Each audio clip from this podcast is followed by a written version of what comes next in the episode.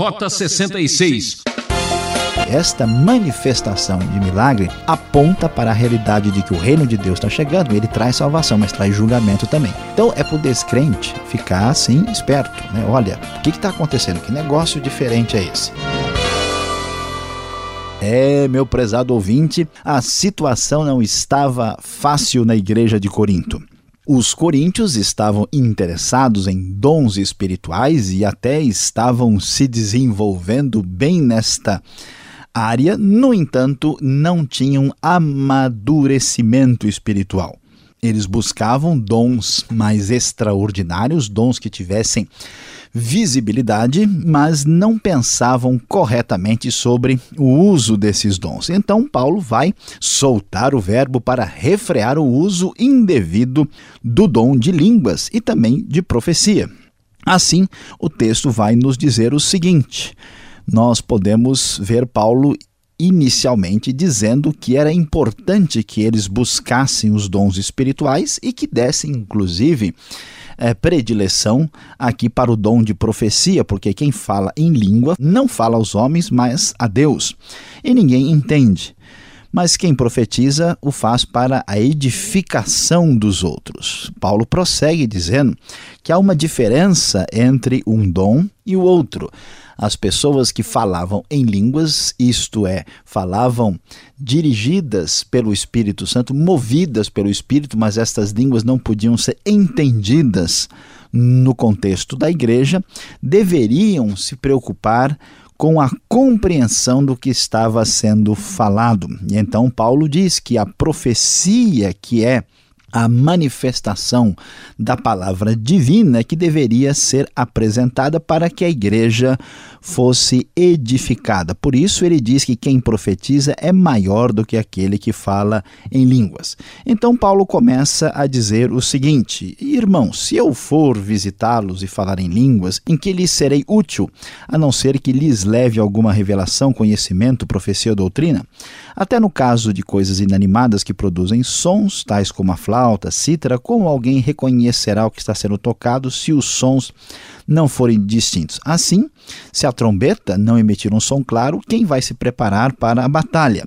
A mesma coisa acontece com o uso das línguas na igreja.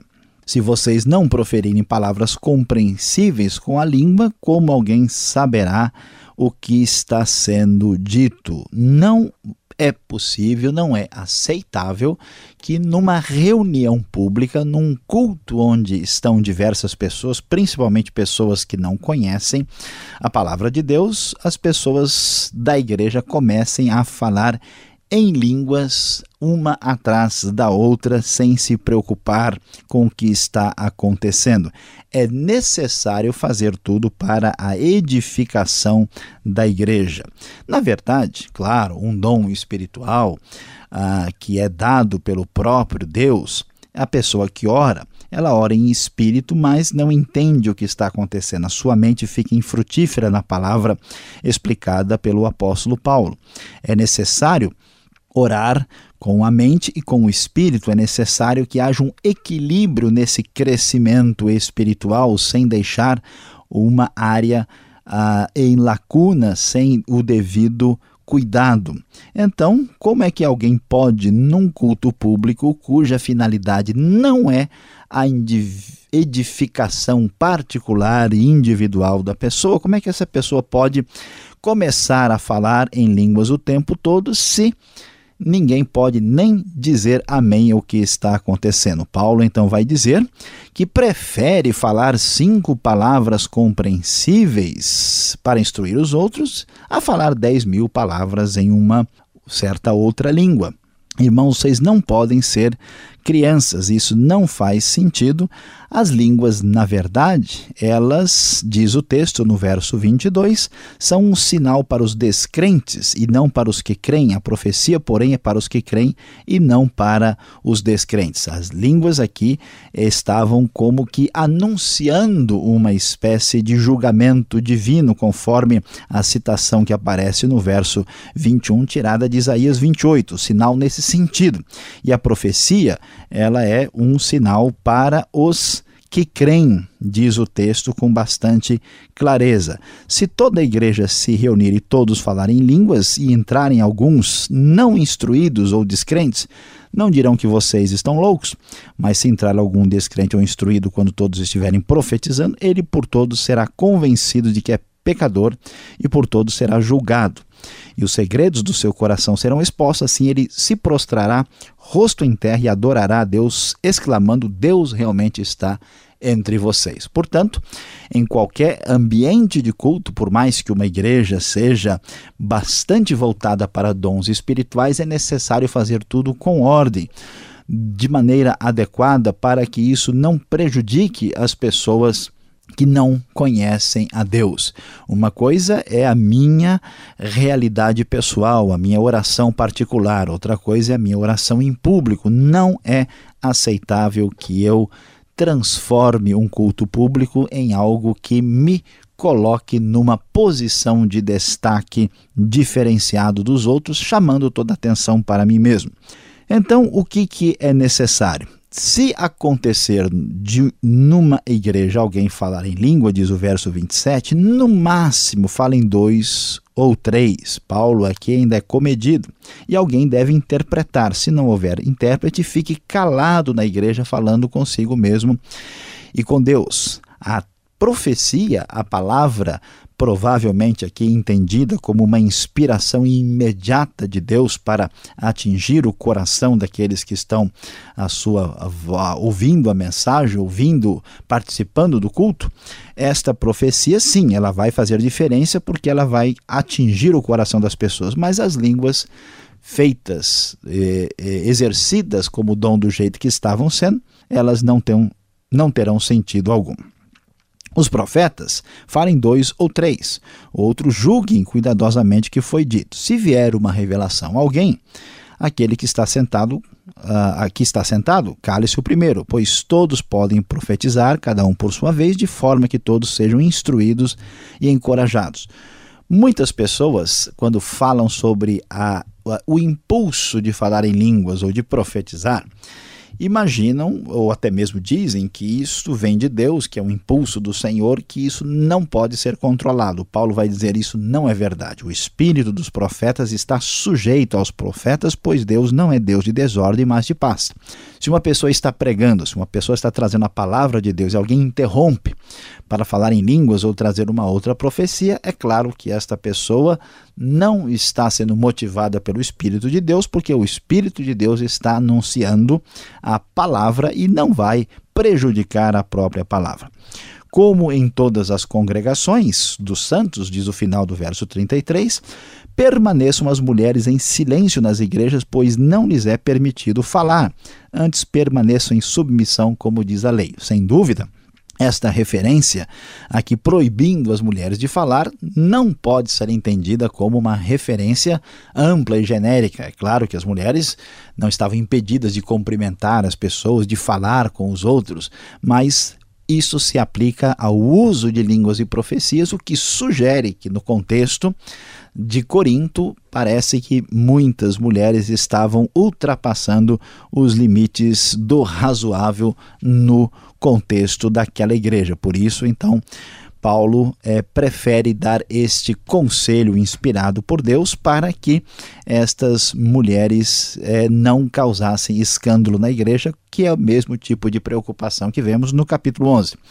Se quiserem aprender alguma coisa, que pergunte a seus maridos em casa, pois é vergonhoso uma mulher falar na igreja. É claro, novamente, a questão contextual, neste mundo em que eles viviam, o fato de uma mulher querer se sobrepor, aparecer na igreja, escandalizava, trazia dificuldades. Então, em vez de querer a projetar-se ou chamar atenção por meio de dons é, é, que chamavam a atenção por si mesmos, ou então interrompendo aquilo que estava sendo feito para fazer perguntas, elas deveriam é, evitar tal situação para dar prioridade para os outros, para colocar aqueles que eram alvos da edificação da palavra em primeiro lugar. A palavra de Deus não pertence só aos coríntios ou a um povo específico. Se alguém acha que é profeta, que é espiritual, as pessoas que às vezes se sentem assim devem entender, como Paulo diz, que isso é mandamento do Senhor. Se a pessoa não quiser ouvir, ele não precisa ouvir. Paulo é duro e diz: se ignorar isso, ele mesmo será ignorado. Portanto, meus irmãos, busquem com dedicação o profetizar e não proíbam o falar em línguas, mas tudo deve ser feito com decência e ordem.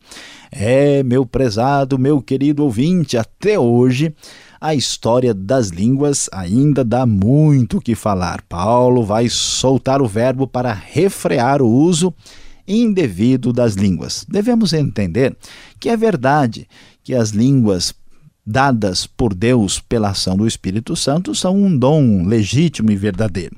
Devemos prestar atenção para saber se esse dom que estamos exercendo é legítimo ou não é legítimo, é verdadeiro ou é apenas uma imitação. Devemos considerar também que os dons são importantes a partir da sua capacidade de edificação. Portanto, se alguém é edificado em espírito, espiritualmente falando em língua, essa pessoa precisa entender que essa edificação não é a mesma no culto público. Portanto, é muito diferente deve se evitar, especialmente quando se está na presença de pessoas descrentes. Além disso, devemos entender que línguas ou profecias extraordinárias não são sinais de verdadeira espiritualidade. Tanto é que os coríntios tinham esses dons, mas estavam agindo de maneira absolutamente infantil. E não é porque estas coisas eram mal utilizadas que elas são absolutamente rejeitadas e condenadas. A palavra de Paulo é muito clara. Nós não podemos fechar a mente e o coração para as manifestações extraordinárias que Deus é capaz de fazer. Por isso ele diz: não proíbam o falar em línguas, evitando qualquer atitude radical que pudesse surgir na igreja. O mais importante de tudo é lembrar que a palavra divina, palavra que vem para edificar, para ensinar, para constranger, merece a atenção total desse capítulo, tendo em vista a edificação, a ação transformadora da palavra divina no coração daqueles ouvintes de outrora e também dos nossos dias.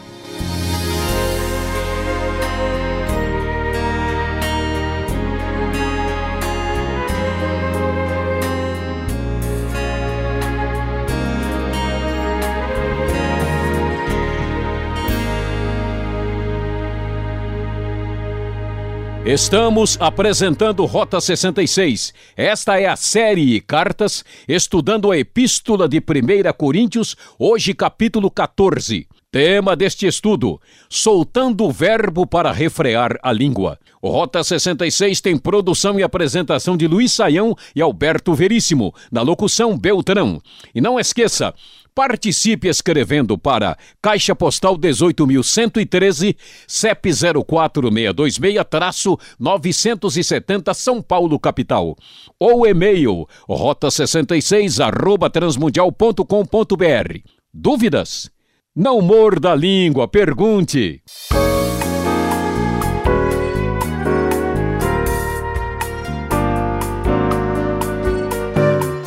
Hoje a aula está sensacional. Estamos dando aqui, ó, com as línguas nos dentes. Professor Luiz Saião. Que línguas são essas que aparecem na primeira carta de Coríntios, capítulo 14? Como devemos entendê-las, compreender? Explica um pouco melhor. Pastor Alberto, essa tarefa não é nada fácil. Há uma grande discussão sobre as línguas no Novo Testamento.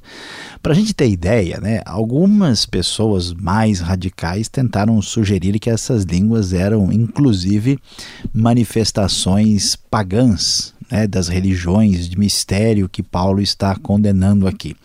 Não há nenhum sinal disso no próprio texto. Outras pessoas apresentaram uma sugestão que línguas é uma coisa que a gente estuda e aprende e que, portanto, deveria ter algum sinal disso aqui, também isso não é possível, não há nenhuma realidade. Não há dúvida que a língua aqui é uma manifestação milagrosa da parte de Deus quando alguém movido pelo Espírito é capaz de falar uma língua que não sabe. A dúvida que nós temos é se essa língua ela é apenas uma língua estática, quando uma pessoa emocionalmente é tomada pelo Espírito Santo e começa a falar uh, de uma maneira que ninguém entende, mas o que ela está dizendo não são palavras mesmo de uma outra língua, é, são apenas uma manifestação estática dirigida por Deus, mas sem vocábulos reais de uma outra língua. Ou se são milagres mesmos. É, quando uma pessoa fala uma língua estrangeira que ela nunca estudou pelo poder do Espírito. Aparentemente, é o que nós podemos constatar em Atos. Em Atos, a pessoa fala um idioma que não sabia pelo Espírito Santo. E os estudiosos debatem discutem para saber se a língua de Atos é a mesma língua falada em Corinto. Muita gente acha que não. Aqui nós não podemos ser dogmáticos, estamos estudando a questão, mas na nossa opinião, toda língua uh, que é dada pelo Espírito Santo deve ser milagrosa, ela é um sinal e um sinal milagroso, então acreditamos que as línguas do Novo Testamento de fato eram uh, um milagre quando alguém falava uma língua sem ter estudado isso. Além dessa questão, pastor Alberto, tem muitas pessoas que, algumas comunidades cristãs, entendem que quando uma pessoa tem uma experiência com o Espírito Santo, ah, esta experiência significa que a pessoa foi, como se diz, batizada no Espírito Santo ou foi cheia do Espírito Santo, que isso deve ser acompanhado de falar em línguas. Mesmo que uma experiência com o Espírito Santo possa ser acompanhada em línguas, por línguas, não significa que somente pessoas que falam em línguas são cheias do Espírito e plenas né, desta vida espiritual que nós temos prometido nas Escrituras para quem a busca. Então é necessário ter uma atitude de bom senso e perceber que as línguas que aconteceu em Corinto parecem, tudo indica que eram dons verdadeiros, mas que mesmo sendo dons verdadeiros e espirituais, a fragilidade uh, de amadurecimento espiritual permitia que elas fossem, permitia com que elas fossem utilizadas indevidamente sem edificar o corpo de Cristo. A curiosidade é tão grande, professor, eu fico imaginando. Eu queria ser uma fumacinha, como diz o velho mestre aqui, para estar lá ver como era esse culto? Que tipo de culto era esse que estamos vendo aqui? Parece que era muito espontâneo, era um negócio assim que acontecia tudo ao mesmo tempo. É, pastor estranho, Alberto. Né? Pois é, é estranho. Olha, eu entendi o, o mestre, só não entendi o velho mestre. Depois a gente conversa sobre o assunto, né? E vamos aqui prosseguir. Olha, é que nós, eh, vindo assim desse contexto mais ocidental, estamos acostumados em grande parte com cultos muito estruturados e organizados em, em muito da nossa tradição.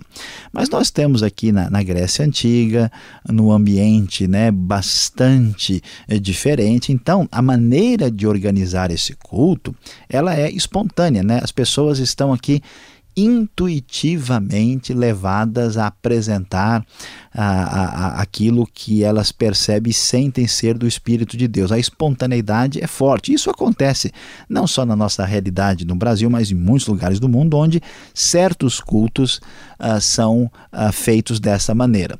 Apesar dessa espontaneidade, vamos dizer, até bonita, há grandes prejuízos se elas não forem equilibradas e não trouxerem uma edificação para a compreensão das coisas de Deus. Por isso, que olhando para esse culto a gente às vezes fica pensando, puxa, mas que tipo de igreja onde todo mundo saía falando, cada um falava quando dava vontade, às vezes todo mundo junto, parece uma bagunça e de certa forma é por isso que Paulo está tentando corrigir o desequilíbrio dos coríntios aqui.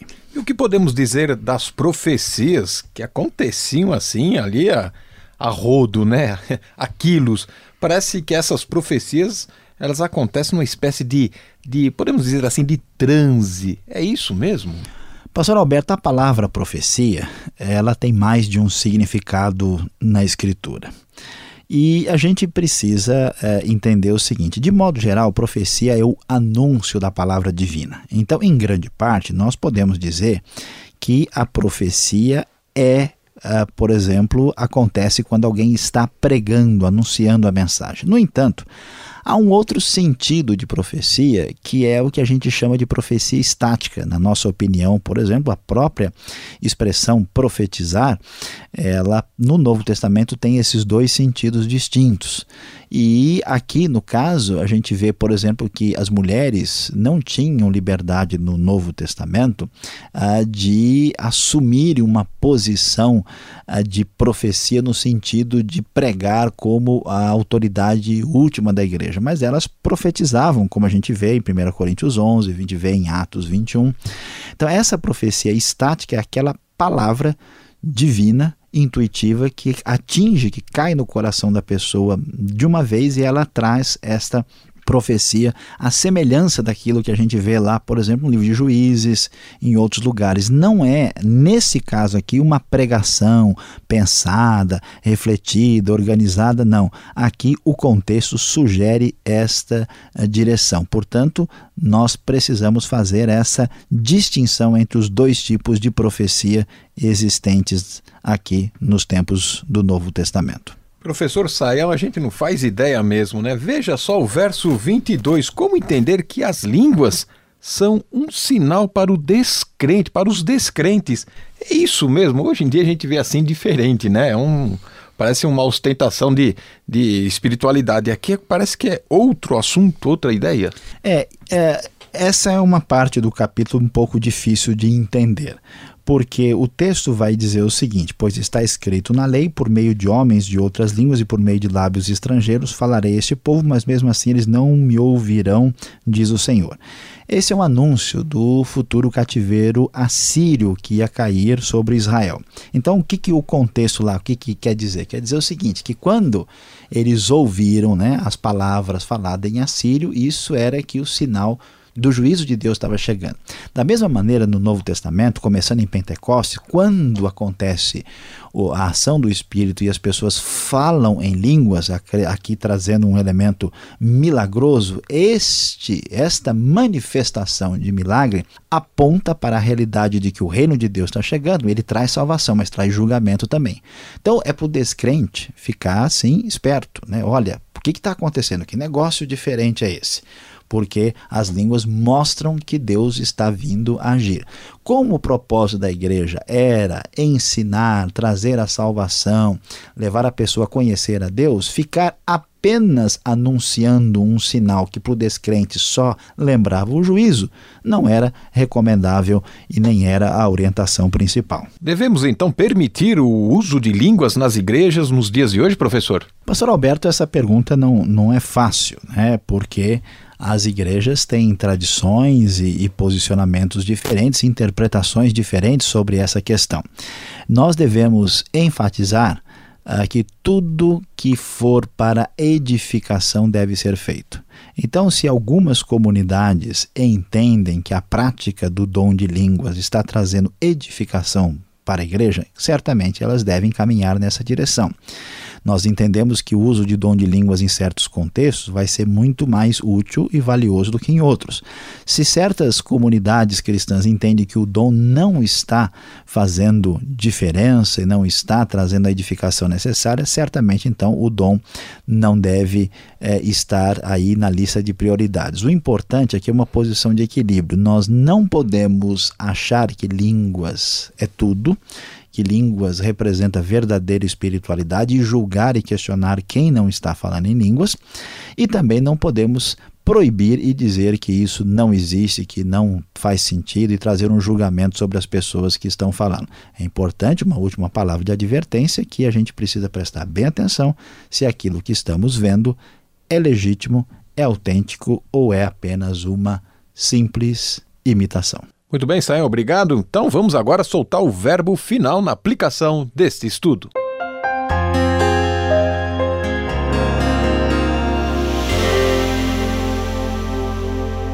Hoje no Rota 66, estudando 1 Coríntios capítulo 14, falamos sobre soltando o verbo para refrear as línguas. É, você viu Quanta complicação para lidar com línguas e profecia no culto público na igreja de Corinto.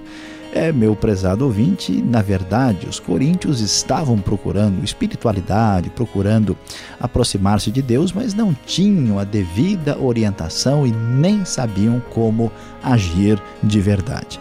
Pois aqui está a nossa aplicação, a orientação do dia para a nossa vida. Lembre-se, para que se alcance genuína espiritualidade, é preciso bom senso, equilíbrio e edificação de verdade.